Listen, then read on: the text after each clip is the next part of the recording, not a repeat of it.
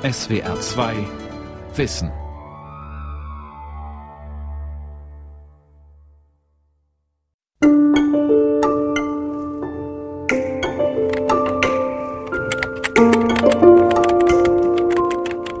Maike hat das Alleinsein satt. Nach Jahren als Single möchte sie wieder eine Beziehung haben. Freundinnen haben sie überredet, es mit einem Partnerportal im Internet zu versuchen. Die Chancen, dort fündig zu werden, stehen nicht schlecht. Nach einer Studie des Oxford Internet Institutes kommt inzwischen jede dritte Partnerschaft in Europa durch Online-Kontakte zustande. Was Maike nicht ahnt, auch wenn sie glaubt, ihre Suche nach einem Mann sei von freiem Willen getragen, ist sie bereits jetzt, während sie die Profile möglicher Partner studiert, in einen komplexen Prozess unwillkürlicher Reaktionen verstrickt. Ein Prozess, den sie zum großen Teil nicht bewusst steuern kann. Denn sie wird nicht nur von ihrem Intellekt geleitet, sondern auch von ihren Genen und Instinkten, ihrer Herkunft, ihrer Erziehung, ihrem Geruchssinn. Und selbst von der Musik, die sie gerade hört. Das Geheimnis der Partnerwahl. Konvention und Evolution. Eine Sendung von Iska Schregelmann. Das war ein Stimulus, der, der niedrig erregend ist und angenehm. Also ein positiver Stimuli, der nicht sehr hoch erregend ist. Das heißt, er ist auch eher von der musikalischen Struktur her einfach. Die Psychologin Manuela Marin Sie arbeitet an der Universität Innsbruck, erläutert ein Experiment. Dabei wurden jungen heterosexuellen Frauen und Männern über Kopfhörer kurze Sequenzen von Klavierstücken vorgespielt.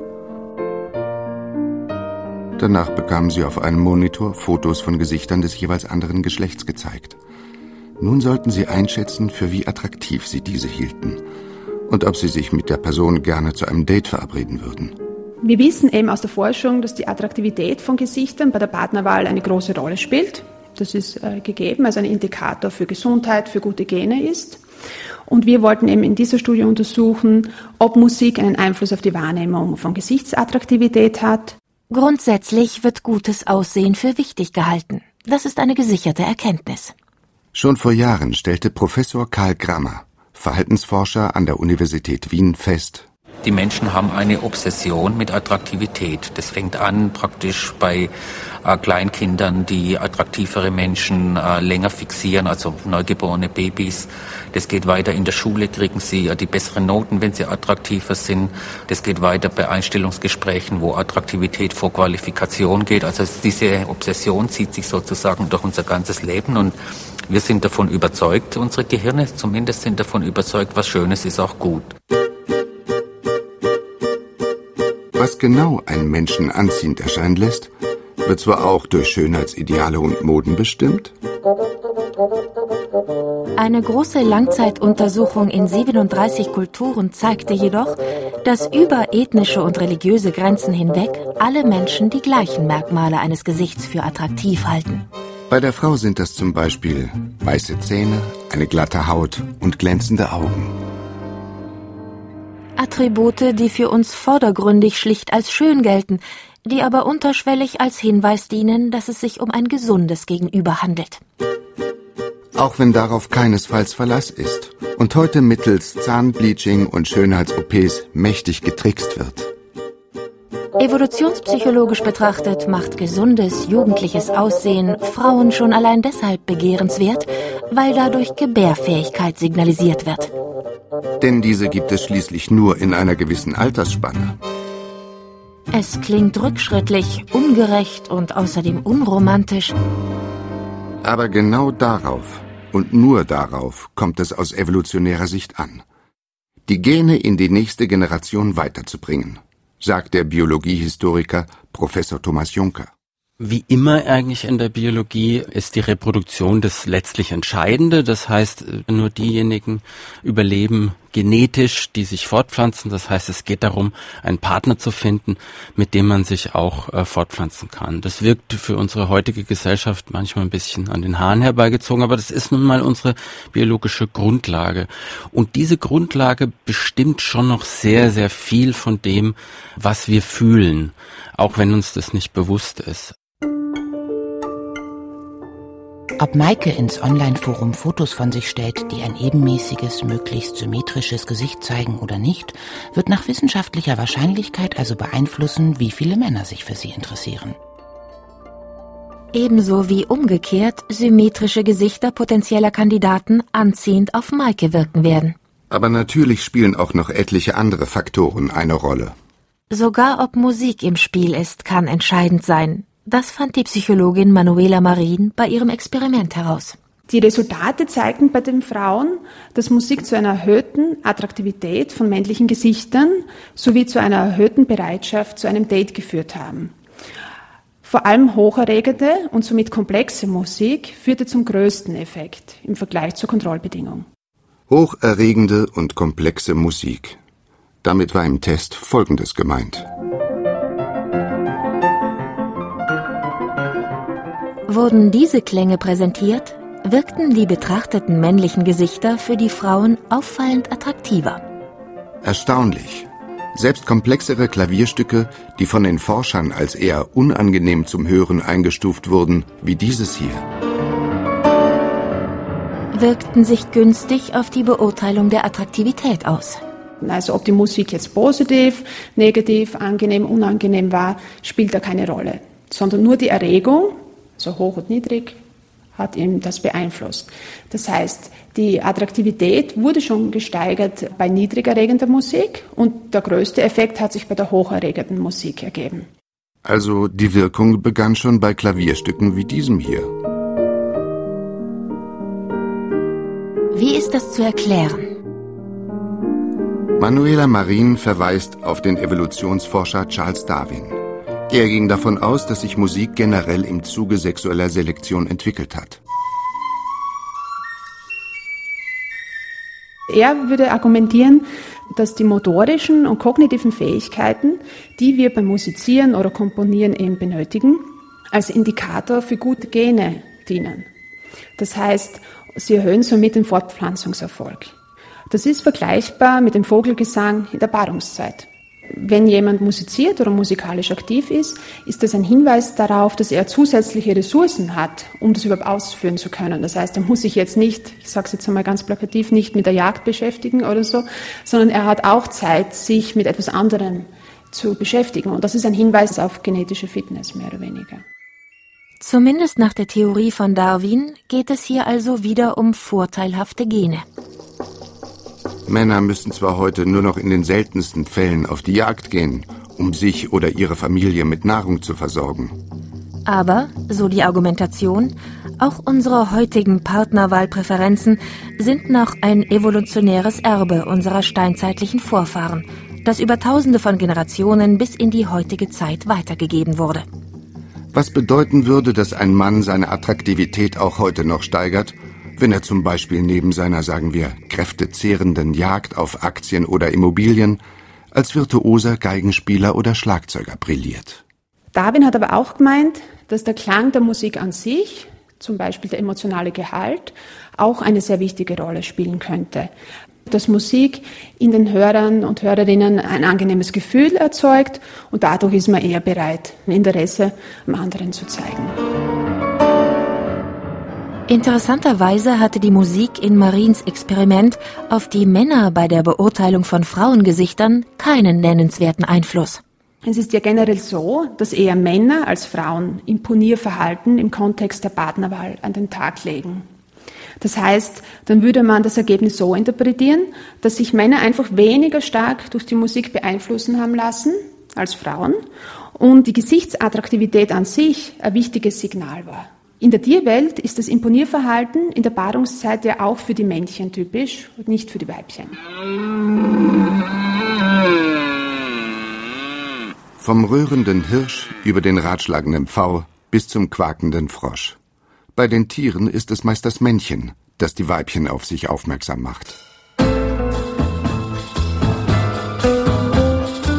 Vielleicht liegt es ja tatsächlich auch an der anregenden Musik, die Maike hört, als sie auf ihrem Computer ein Foto von Max sieht, dass sie ihn kurzerhand anschreibt.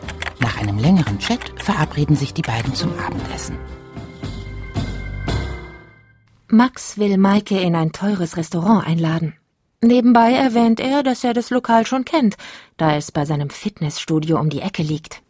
Mit diesen Informationen könnte er zumindest auf der evolutionspsychologischen Werteskala bei Maike weitere Punkte sammeln. Denn nach dieser Sichtweise legen Frauen, auch wenn sie sich dessen nicht bewusst sind und es in Befragungen nicht immer offenlegen, bei der Wahl ihres Partners Wert auf dessen körperliche Fitness und materielle Ausstattung. Die Frauen, die vor Jahrmillionen darauf achteten, handelten klug. Beschützer- und Versorgerqualitäten sicherten das Überleben der eigenen Kinder. Auch die Tatsache, dass Max rund zehn Jahre älter ist als Maike, wäre aus evolutionspsychologischer Perspektive eher positiv zu werten. Denn sie spricht für einen möglicherweise höheren Status und somit für Ressourcensicherheit. In unserer Gesellschaft ist es ein vertrautes Bild, wenn sich ältere, erfolgreiche Männer mit jüngeren Damen schmücken. Rockstar Mick Jagger, US-Präsident Donald Trump oder auch den Politiker Oscar Lafontaine beispielsweise trennt von den Frauen an ihrer Seite rund ein Vierteljahrhundert.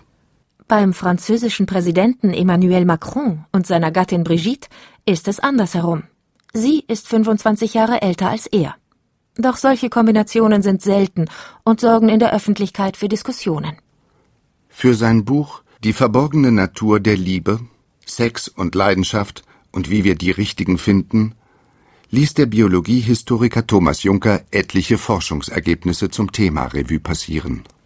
Dabei kam er zu dem Schluss, dass in den vergangenen Jahrzehnten gerade im Hinblick auf die Evolutionspsychologie einiges sehr vereinfacht wurde. Gerade bei Frauen hat man gesagt, na ja, die Alter zwischen 15 und 25 sei eben das perfekte Alter. Und dann hat man auf einmal andere Kriterien entdeckt. Zum Beispiel hat man gesehen, dass bei Schimpansen Weibchen umso attraktiver werden, umso älter sie sind. Und wenn man jetzt die menschliche Partnerwahl sich auch unter dem Aspekt ansieht, merkt man, dass natürlich dieser zweite Punkt der Erfahrung auch wichtig ist. Insofern ist nicht nur Jugend wichtig, sondern auch Erfahrung. Und so hat man sich dann vorangearbeitet, um zu sehen, dass diese Partnerwahl natürlich ein außerordentlich komplexer Prozess ist, der ganz verschiedene Kriterien einbezieht. Ein Prozess, bei dem vielfältige Wünsche an beide Seiten gerichtet werden. Und der sich durch die Möglichkeiten der Internetsuche erheblich verändert hat. Früher hieß es noch, Gelegenheit macht Liebe. Mann und Frau waren darauf angewiesen, im realen Leben potenzielle Partner kennenzulernen, sei es in der Schule, während der Ausbildung, im Beruf, über Freunde oder in Vereinen.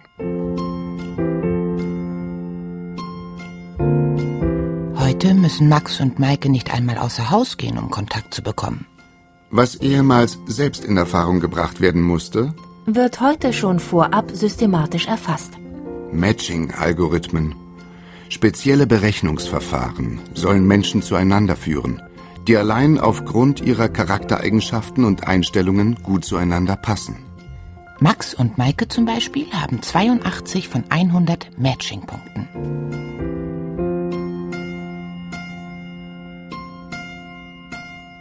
Zwar behauptet der Volksmund, Gegensätze ziehen sich an. Für kurzfristige Liebesabenteuer mag das stimmen. Für die Wahl eines langfristigen Partners gilt jedoch eine andere Soziologenweisheit. Gleich und gleich gesellt sich gern. Der Soziologe Professor Hans-Peter Bloßfeld? Am wahrscheinlichsten ist es, dass jemand zurückschreibt, wenn jemand kontaktiert wird, der ein ähnliches Bildungsniveau, ein ähnliches Prestige, eine ähnliche soziale Klasse, wie wir auch sagen, in der Soziologie hat das heißt, es gibt eine sehr starke Homophilie-Neigung. Homophilie bedeutet, dass man jemanden sucht, der einem ähnlich ist, in vielen Merkmalen. Und das hat natürlich auch eine Rationalität, weil man bestimmte Dinge dann nicht immer ausdiskutieren muss. Zum Beispiel, ob der Abend bei Brahms oder mit Bier verbracht wird. Ob der Urlaub am Ballermann oder in den Bergen stattfindet, ob Hotpants oder Hosenanzug angesagt sind. Und möglicherweise spielt auch die Frage eine Rolle, was die Freunde über eine neue Beziehung denken. Wir sind immer Teil einer sozialen Gruppe oder vieler sozialen Gruppen, zum Beispiel Freundeskreise, Familie, Gesellschaften, Religionen, politische Gruppen. Das heißt, wenn Sie sich mit dem Falschen einlassen, dann verderben Sie es sich mit den Gruppen, zu denen Sie gehören. Einiges ist also schon vorab geklärt, als sich Maike und Max begegnen. Lange war sich Maike unsicher, was sie anziehen soll. Zunächst hatte sie ein rotes Shirt in der Hand gehabt. Durch die rote Farbe hätte sie, wie Studien zeigen, besonders attraktiv und gesund gewirkt. Maike entschied sich jedoch für ein beiges, aber figurbetontes Kleid. Während des Eisprungs, auch das ist eine wissenschaftliche Erkenntnis, kleiden sich Frauen freizügiger als während der unfruchtbaren Tage. Dies alles geschieht allerdings völlig unbewusst.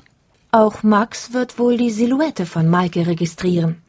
Für Evolutionspsychologen wie Professor Andreas Hay ist männliche Vorliebe für weibliche Kurven schon mehrere Millionen Jahre alt. Demnach schaue der Mann als erstes darauf, ob die Frau eine sogenannte Sanduhrfigur hat. Etwas, was unseren Vorfahren verraten hätte, dass diese Frau über Fettdepots verfügt, die auch bei einer schlechten Ernährungssituation, wenn der Jäger äh, eine Zeit lang gar nicht so erfolgreich war, in Muttermilch hätten umgewandelt werden können und dadurch seine Kinder hätten nicht verhungern müssen. Wer sich auf kurvenreiche Partnerinnen einließ, hatte also größere Chancen, sich erfolgreich fortzupflanzen. Von diesem unbewussten Verhalten sollen Männer heute noch gesteuert werden. Sogar das optimale weibliche Taillen-Hüft-Verhältnis von 0,7 wurde bereits errechnet. Maike interessieren indessen ganz andere Dinge. Im Gespräch mit Max möchte die erfolgreiche Informatikerin herausfinden, ob er auf eigenen Beinen steht und ob Kinder für ihn wichtig sind. Sie selbst will nämlich keine. Selbst wenn Max und Maike ein Paar werden, könnte es also gut sein, dass ihre Gene nicht weiter vererbt werden. Sind also einst biologisch sinnvolle Partnerwahlkriterien in Zeiten von Gleichberechtigung und Empfängnisverhütung obsolet? Der ganze Diskurs zur Partnerwahl war doch sehr stark dominiert eigentlich von der evolutionspsychologischen Sichtweise. Mein Gesichtspunkt ist, dass wir doch viel rationaler unsere Partner auswählen, als man das vielleicht gemeinhin so annimmt. Der Psychologe Professor Marcel Zentner. Er lehrt an der Universität Innsbruck. Man möchte hier einen Partner finden, die zu einem Lebensentwurf passt. Und ich denke, das ist das, was letztlich diese Kriterien der Partnerwahl steuert. Gemeinsam mit Kolleginnen hat Zentner kulturübergreifende Studien analysiert und untersucht, wie sich Geschlechterrollenbilder auf die Partnerwahl auswirken. Und zwar in Ländern mit einer unterschiedlichen Ausprägung der Gleichstellung zwischen Mann und Frau. Hier wurden beide Geschlechter nach ihren Präferenzen befragt wie wichtig sind ihnen diese und diese und diese Eigenschaften, also zum Beispiel Kompetenz in der Hausarbeit oder Status, äh, Verdienst und so weiter bei ihrem idealen Partner. Das Ergebnis? Das Bild des Idealpartners ist offenbar abhängig von den sozialen Gegebenheiten. Man sieht eigentlich, dass diese traditionellen Partnerpräferenzen, zum Beispiel Präferenz für eine sehr viel jüngere Frau bei den Männern, das einfach dahin schmilzt. Ja, also das ist viel weniger ausgeprägt in Ländern mit einer hohen Gleichstellung. Und das ist fast linear. Und das ist eigentlich das Erstaunliche gewesen an dieser Untersuchung, dass je höher die Gleichstellung ist, also je ähnlicher die Rollenbilder sind, desto mehr verschwinden auch diese sogenannten evolutionären Geschlechtsunterschiede in den Partnerpräferenzen. So bevorzugen in Ländern mit eher niedriger Gleichstellung wie der Türkei viele Frauen noch solvente Männer. Aber es gibt jetzt schon eigentlich ganz klar, also wir haben das ja auch nachgewiesen, Hinweise für eine Rollenumkehr. Also in Finnland ist es so, dass Bildung und Intelligenz für Männer ein wichtigeres Kriterium der Partnerwahl darstellt als für Frauen. Also für Männer ist es wichtiger, dass sie eine intelligente und gebildete Frauen haben als umgekehrt. Beide Geschlechter erweisen sich also in ihren Vorlieben bei der Partnerwahl als flexibel und wandelbar. Das reicht bis zur Bereitschaft für Hausarbeit. Die, sagen wir mal, Kompetenz in Hausarbeit und was ist das wohl, also wahrscheinlich Interesse oder Bereitschaft für Hausarbeit, wird in Ländern mit einer niedrigen Gleichstellung als viel bedeutender eingeschätzt, also für die Männer bei der Partnerwahl, als in Ländern mit einer hohen Gleichstellung. Und interessanterweise ausgerechnet in Deutschland fanden wir, dass es da eine Rollenumkehr gab. Das heißt, Frauen, deutsche Frauen, schätzten die Kompetenz in der Hausarbeit als wichtiger ein, als Kriterium der Partnerwahl, als die Männer. Frauen sagten, bei mir ist, dass der Mann fähig im Haushalt ist, wichtig, und zwar wichtiger, als es für die Männer war, äh, bei den Frauen. Bei den Männern ist es einfach so, dass sich da nicht wahnsinnig viel geändert haben. Also diese Unterschiede, diese Rollenumkehr entsteht eigentlich nicht dadurch, dass es, sagen wir jetzt mal, bei den Männern jetzt viel weniger wichtig ist, dass die Frauen irgendwie Kompetenz im Haushalt haben, sondern es ist für die Frauen wichtiger, dass die Männer diese Kompetenzen mitbringen. Wie viel Arbeiten Max im Haushalt übernimmt, kann Maike nach dem ersten Treffen noch nicht wissen. Doch am Ende des Abends melden sich noch einmal die biologischen Instinkte, ohne dass die beiden das ahnen. Denn bei der Verabschiedung mit Küsschen kommen sie sich nahe.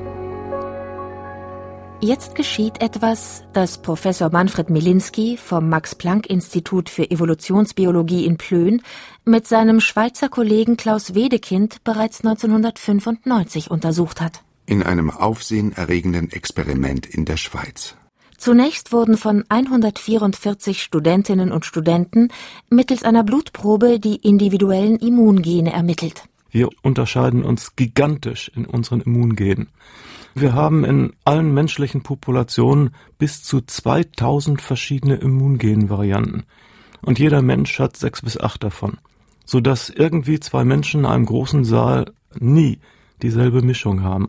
Wir signalisieren, und das tun alle Wirbeltiere durch die Bank so, signalisieren mit unserem Körpergeruch, welche Varianten dieser 2000 Immungene wir speziell haben. Die Studenten wurden gebeten, mit einem parfümfreien Shampoo zu duschen und danach eine Nacht lang in einem Baumwoll-T-Shirt zu schlafen. Diese Shirts wurden den Studentinnen zur Geruchsprobe dargeboten. Und dann war jede Frau allein in einem Raum mit sechs kartonähnlichen Behältnissen, die ein dreieckiges Loch für die Nase hatten und jedes dieser Behältnisse hatte ein T-Shirt. Drei dieser sechs T-Shirts waren von Männern getragen, die zu dieser Frau immungenetisch ähnlich waren und die drei anderen immungenetisch verschieden. Und sie sollte den Geruch danach beurteilen, ob ihr der zwischen sehr unangenehm bis sehr angenehm erscheint. Dabei ging es nicht etwa um einen Ekel vor schweißdurchtränkter Kleidung. Es ist nicht dieser stinkige, von Bakterien zersetzte Körpergeruch, der das Signal ist, sondern es ist ein Geruch, den man subjektiv praktisch gar nicht wahrnimmt aber unterbewusst schon. Sie haben das Gefühl, riecht irgendwie gut, aber sie können den Geruch nicht beschreiben. Und das Ergebnis war, diejenigen Männer, die zu der wählenden Frauen immungenetisch unähnlich waren, rochen gut, und die ähnlich waren, die stanken. Ganz simpel so. Biologisch macht das absolut Sinn. Denn ein Partner mit möglichst unähnlichen Immungenen ermöglicht gemeinsame Nachkommen, die mit einem widerstandsfähigen Immunsystem ausgestattet sind. Nur deshalb, so Milinski, haben Menschen Sex und vermehren sich nicht asexuell, also ohne Partner wie zahlreiche Tierarten. Durch die Kombination der Gene zweier Partner entstehen dauernd neue Varianten, die den Menschen resistenter machen gegen sich ständig wandelnde Krankheitserreger. Sowohl Frauen als auch Männer sind also in der Lage zu erschnüffeln, ob sie potenziell gesunden Nachwuchs haben können. Daher kommt möglicherweise auch der Spruch, den kann ich nicht riechen oder so. Gegen diesen schlechten Geruch kommen wir nicht an. Das heißt, unsere Physiologie ist so dominant, dass sie uns nicht erlaubt, gegen diese Wahrnehmung anzugehen und jetzt uns trotzdem mit jemandem einzulassen, der nicht die passende Immungenvariantenkombination anbietet. Es sei denn, dies wird erzwungen. Ein Kind, das aus einer Verbindung von Menschen mit ähnlichen Immungenen hervorgeht, zum Beispiel durch künstliche Befruchtung mit einer Samenspende oder in arrangierten Ehen, könnte, so Milinski, bereits während der Schwangerschaft vom Körper abgestoßen werden oder hätte später mit hoher Wahrscheinlichkeit mit einem anfälligeren Immunsystem zu kämpfen. Wie nachteilig sich eine geruchsignorante Partnerwahl auf Nachkommen auswirken kann, zeigte sich bei Forschungen an anderen Wirbeltieren. Fische haben auch genau dieses Immunsystem wie Menschen und man kann da In-vitro-Fertilisationen machen und dann Nachkommen erzeugen, die niemals durch Wahl zustande gekommen wären und sie dann aufziehen und dann in den See in Käfigen setzen und gucken, wie sie auf die Krankheitserreger im See reagieren. Und das Ergebnis ist dramatisch. Also falsche Partnerwahl führt wirklich zu stark verminderter Krankheitsresistenz, Erregerresistenz. Diese Fische waren voller Parasiten und hatten selbst praktisch keine Nachkommen. Bei Frauen während der Partnersuche ist das natürlich ein Desaster. Umso folgenträchtiger, wenn der richtige Riecher außer Kraft gesetzt oder geschwächt ist. Was laut Milinski zum Beispiel bei Rauchern der Fall ist. Und früher bei Frauen, die die Pille genommen haben. Im T-Shirt-Test zeigte sich nämlich, dass Frauen, die hormonell verhüten, von ihrem Geruchssinn irregeleitet wurden. Sie bevorzugten den Geruch immungenetisch ähnlicher Partner. Man hat schon überlegt damals, ob nicht auf dem Beipackzettel ein Warnhinweis gedruckt werden sollte, nicht bei der Partnerwahl zu verwenden. Ja, wann dann sonst? Aber die Zusammensetzung, der Wirkungsmechanismus der Pille ist heutzutage ziemlich anders. Also äh, man kann Entwarnung geben, Pille braucht auf dem Beipackzettel keinen Warnhinweis. Aber was passiert mit unserem Eigengeruch, wenn wir ihn mit Parfum vernebeln? Auch dieser Frage gingen die Forscher nach. Und stellten fest, dass Menschen bei der Auswahl eines Duftes für sich selbst unwillkürlich eine Variante wählen, die das Geruchsbouquet ihrer eigenen Immungene unterstützt. Wiederum ein Beweis natürlicher Intelligenz.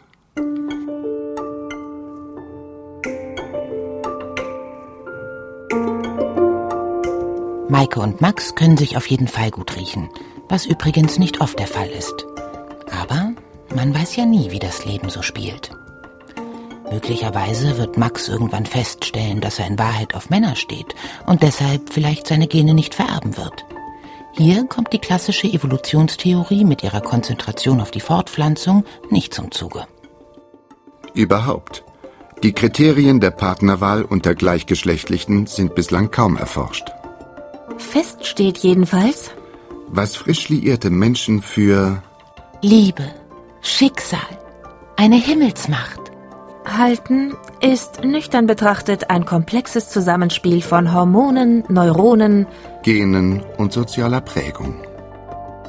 Dass ich am Ende schon gedacht habe, oh, dass das überhaupt funktionieren kann, das ist ja so ein komplizierter Prozess. Und wahrscheinlich reicht es dann, wenn die meisten Kriterien erfüllt sind und dann sind wir als Menschen in der Lage dann zu sagen, ja, es ist jetzt nicht der perfekte Partner, aber es sind eben 95 Prozent und das gefällt mir auch.